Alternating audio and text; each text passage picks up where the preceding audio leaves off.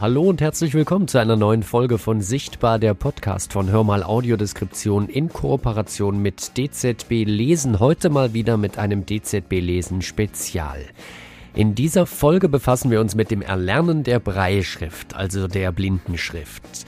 Es geht nicht unbedingt darum, wie das System der Blindenschrift funktioniert. Darüber haben wir eine eigene Podcast-Folge schon gemacht, die ich euch auch gerne in den Show Notes verlinke. Nein, uns hat interessiert, welche Möglichkeiten Breilschrift zu erlernen es gibt, welche Hilfsmittel und vor allem, wie man dabei vorgehen kann.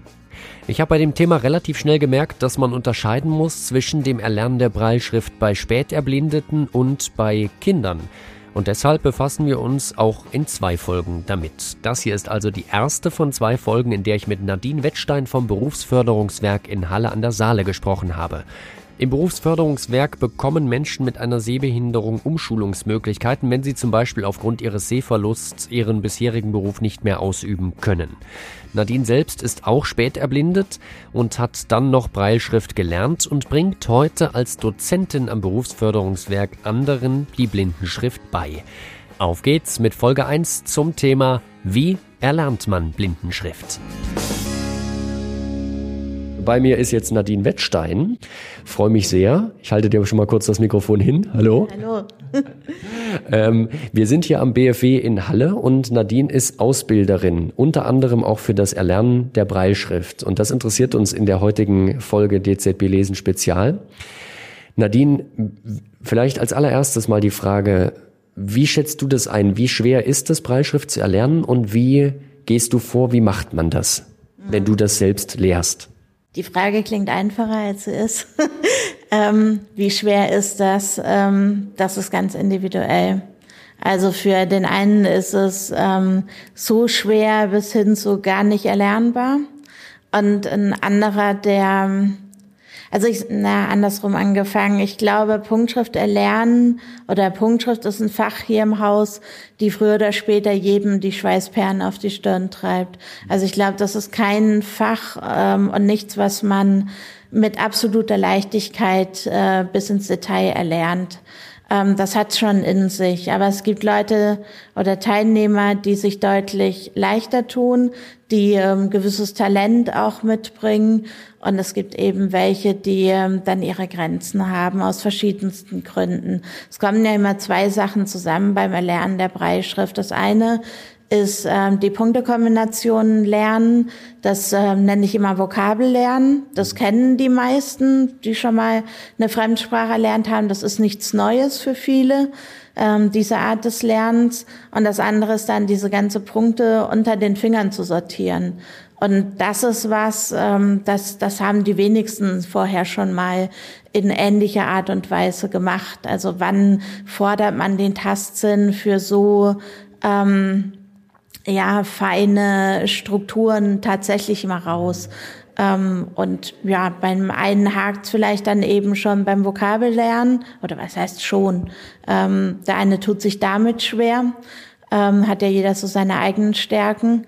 Ähm, und bei dem anderen macht der Tastsinn nicht mit. Und das Entscheidende bei der beim Punktschrifterlernen ist halt wirklich, dass beides zusammenkommt. Ja, und dann kann ich es erst, ähm, habe ich die Voraussetzung, das Ganze zu erlernen.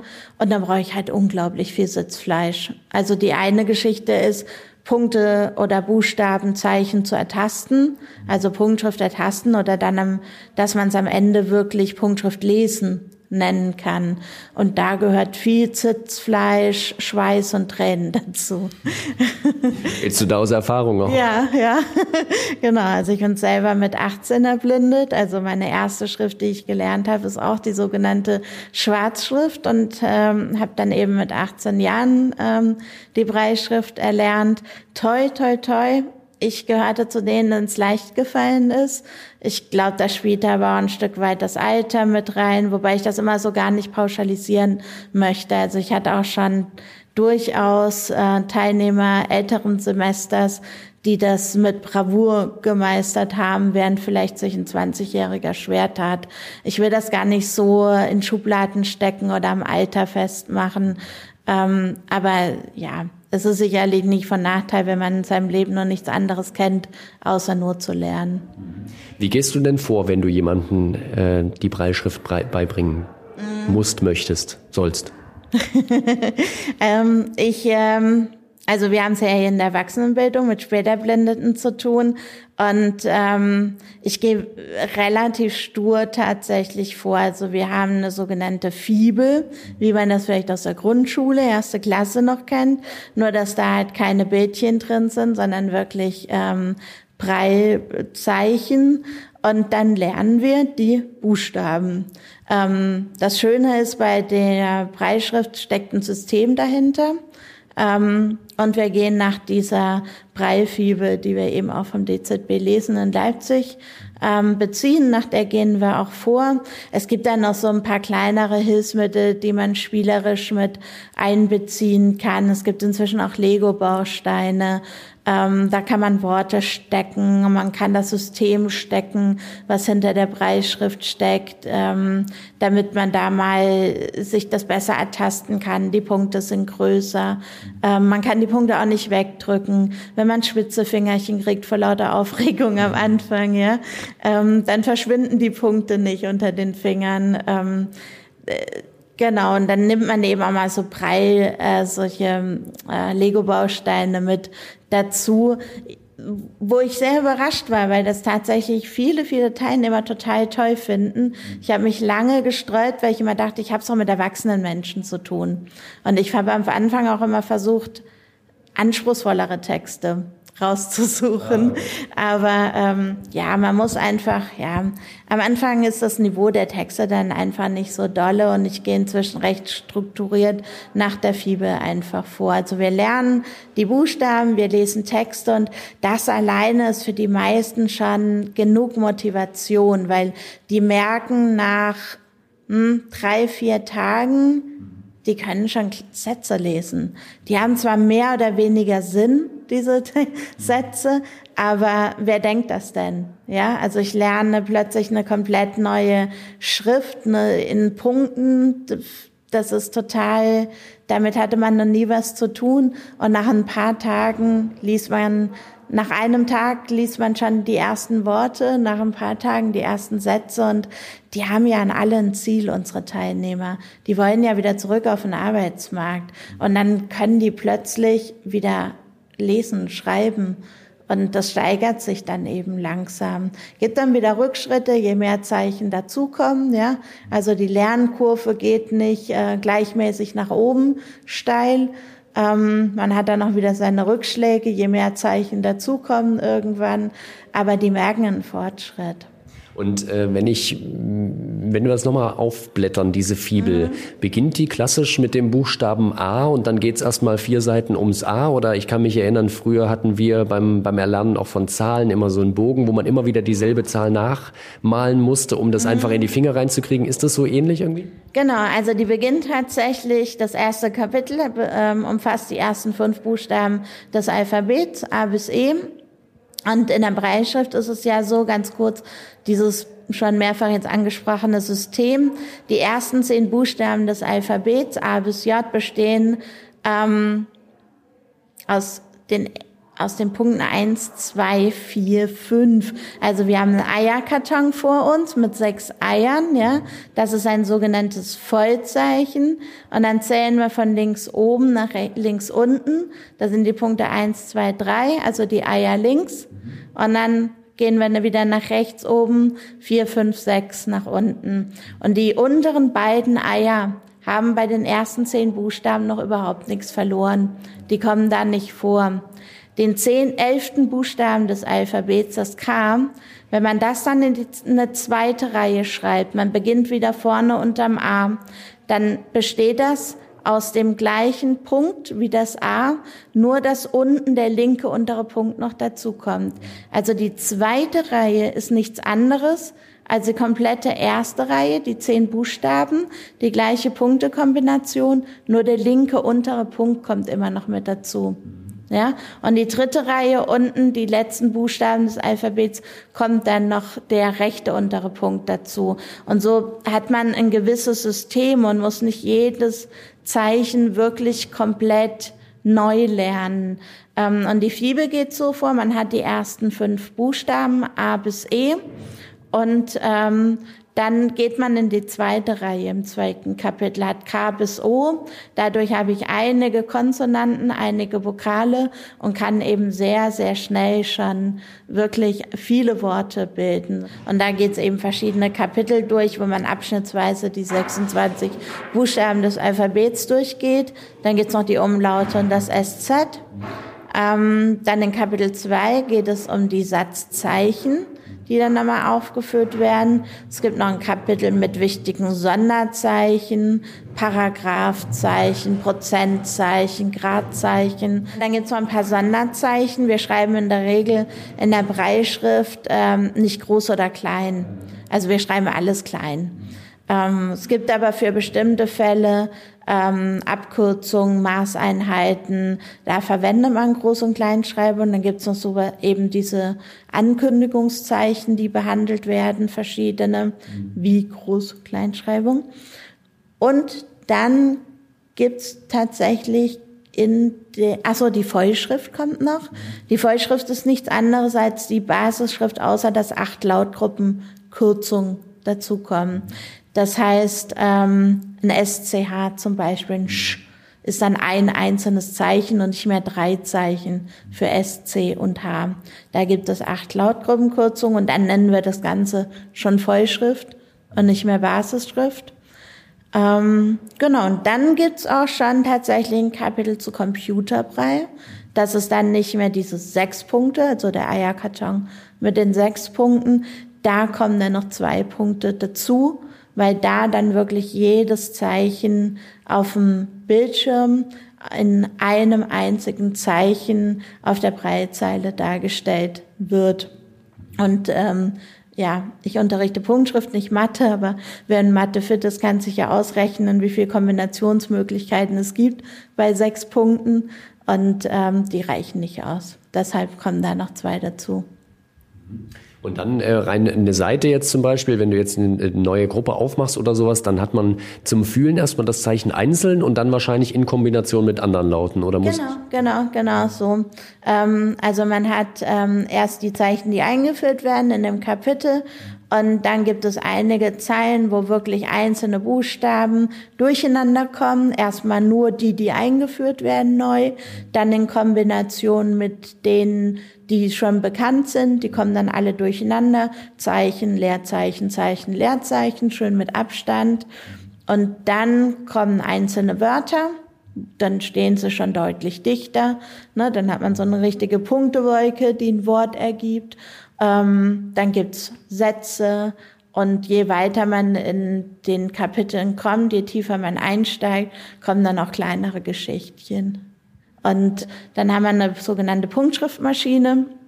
Ähm, sieht sehr altertümlich aus.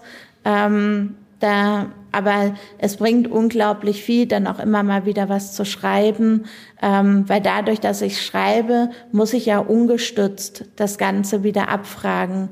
Ja, also ich muss es selber mir hervorrufen, die Punktekombination in einem Wort. Naja, wenn ich Bananen hab und da kommt noch ein Buchstabe, ist es wahrscheinlich das E. Ja, da wird Banane draus. Was soll da sonst noch folgen? Ähm, also da kann ich mir viel auch erschließen. Aber beim Schreiben muss ich es halt wirklich abrufen und das hilft eben auch viel beim Lernen.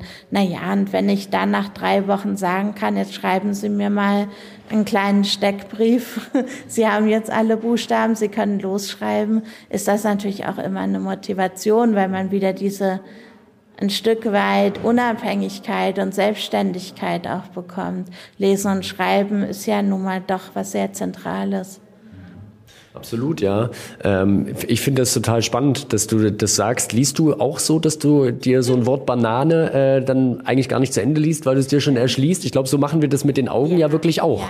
Ja, ja. und ich tatsächlich, ähm, ich motiviere meine Teilnehmer ab einem gewissen Punkt auch dazu. Natürlich sollen die in der Lage dazu sein, ähm, die Punkte ertasten zu können. Ja, also sie sollen nicht raten, die sollen schon lesen am Ende.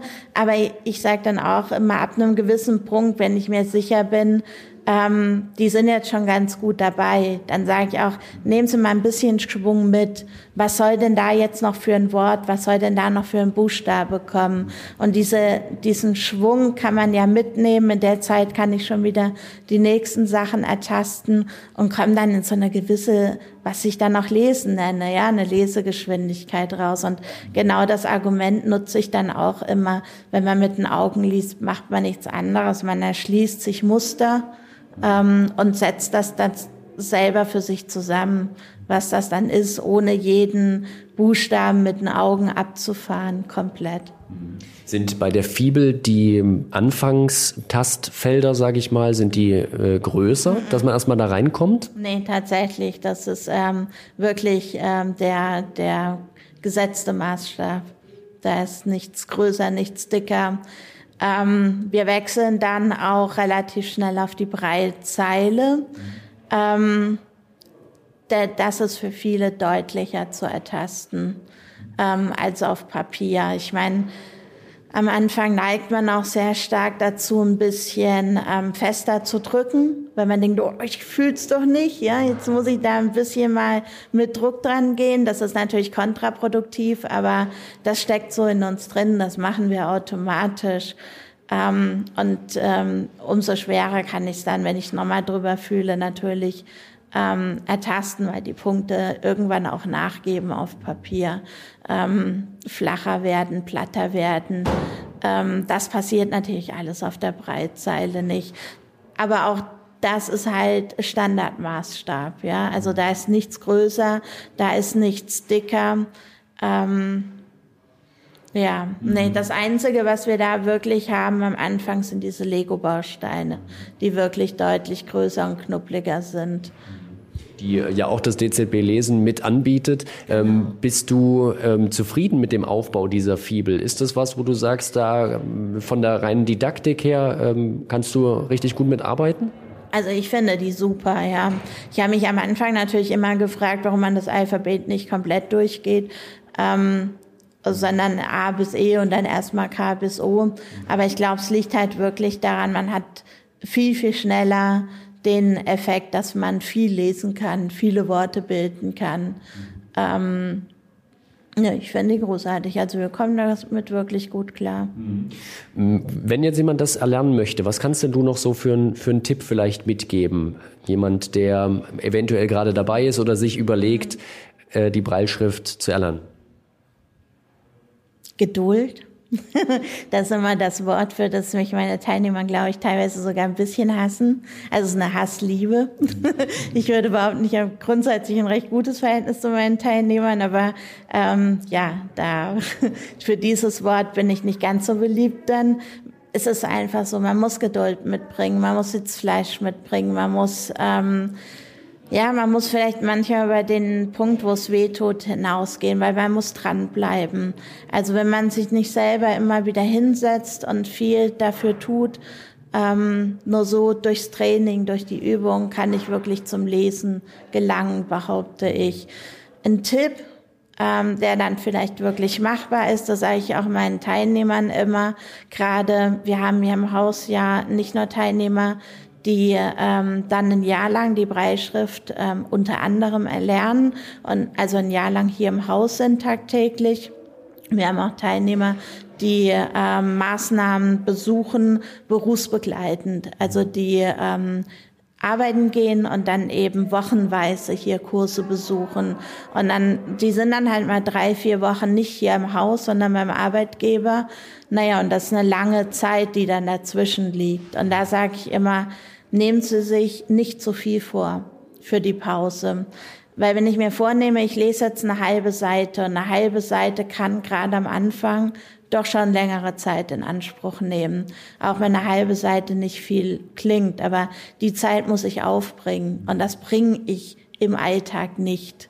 Ich habe im Alltag nicht die Stunde, wo ich sage, jetzt setze ich mich mal hin und dann muss ich auch noch im Kopf fit sein und muss Bock haben und ähm, dann sage ich immer, nehmen Sie sich jeden zweiten, dritten Tag zwei Zeilen vor.